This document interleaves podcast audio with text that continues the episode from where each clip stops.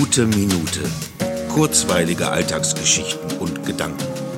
Mein Name ist Matthias Hecht und jetzt geht's auch schon los. Heute Abend feiere ich eine sehr ungewöhnliche Premiere. Mein erster Livestream. Das ist schon merkwürdig. Das macht man auch nur aufgrund dieser Zeit. Nie wäre ich vorher auf die Idee gekommen, mich live ins Internet zu stellen, ohne direktes Publikum, wie es eigentlich im Theater normal wäre, und ohne die Möglichkeit, eine Szene mehrfach zu spielen und zu schneiden, wie es beim Film üblich ist.